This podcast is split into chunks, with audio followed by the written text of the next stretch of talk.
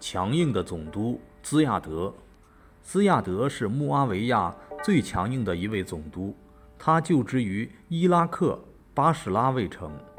兹亚德是麦加附近塔伊夫的一个妓女之子，一直不知道生父是谁。他早年住在巴士拉。阿里迎战穆罕默德的遗孀艾莎的挑战时，兹亚德支持阿里作为哈里发。后来，他被任命为波斯西南部的一个省的总督。当穆阿维亚成为哈里发时，他试图说服兹亚德。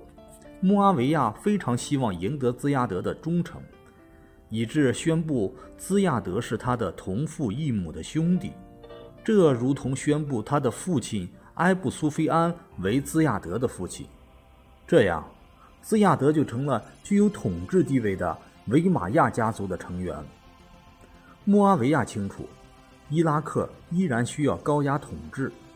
大约是在665年，穆阿维亚将这位新的同父异母兄弟派到那里，任命他为巴士拉的总督。兹亚德上任后的第一项措施就是要让。各部落的首领负起管束自己的责任。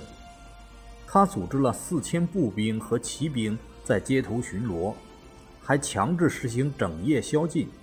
如果违反规定，就是死罪。